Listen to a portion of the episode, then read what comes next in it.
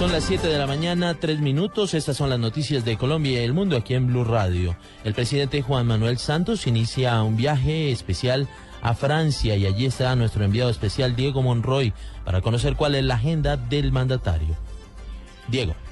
Hola Alejandro, muy buenos días en Colombia, buenas tardes en Francia, una de la tarde, tres minutos son 7 grados centígrados los que hacen eh, esta hora en París. Pues mire, le cuento que el presidente Juan Manuel Santos ya se encuentra en Francia para realizar esta visita oficial. Va a tener varias reuniones, una de ellas es con la alcaldesa de París, Ana Ané Hidalgo.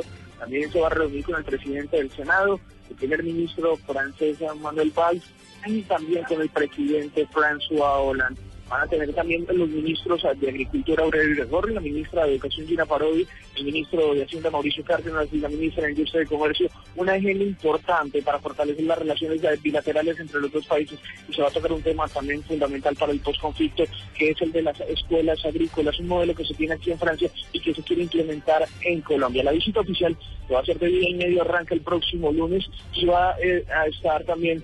Eh, tiene relación con reuniones con empresarios franceses que quieren abrir empresas en Colombia y tienen interés por el país y por lo que está sucediendo frente al proceso de paz y frente a diferentes fenómenos que hacen atractivo a Colombia. Es lo que sucede a esta hora desde Chile, desde París, Alejandro, eh, Diego Fernando Monroy, Blue Radio.